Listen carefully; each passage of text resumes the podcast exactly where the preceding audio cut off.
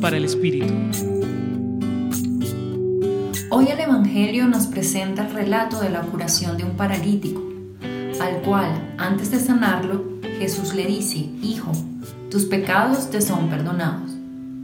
Ese hombre paralítico estaba inmóvil y sin esperanza, pero Jesús estaba allí para llamarlo hijo, para perdonarlo y para liberarlo de su enfermedad.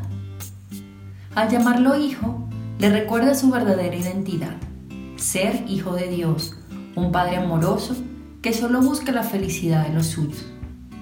Al darle su perdón, la existencia postrada del paralítico se sumergió en la misericordia y la ternura, en un dinamismo de vida y esperanza. Al liberarlo de su enfermedad, le devuelve la posibilidad de moverse, de crear y de ser activo en el servicio. Así es Jesús con nosotros. Él llega a nuestra vida liberándonos de nuestras parálisis e inmovilidad. Su palabra nos resignifica, nos perdona y nos sana, invitándonos a abandonar nuestros movimientos calculados y postraciones.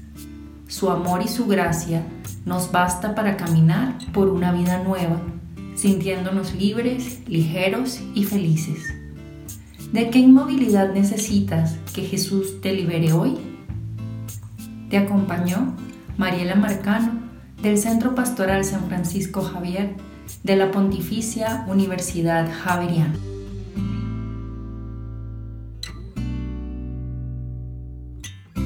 Escucha los bálsamos cada día entrando a la página web del Centro Pastoral y a javerianestereo.com.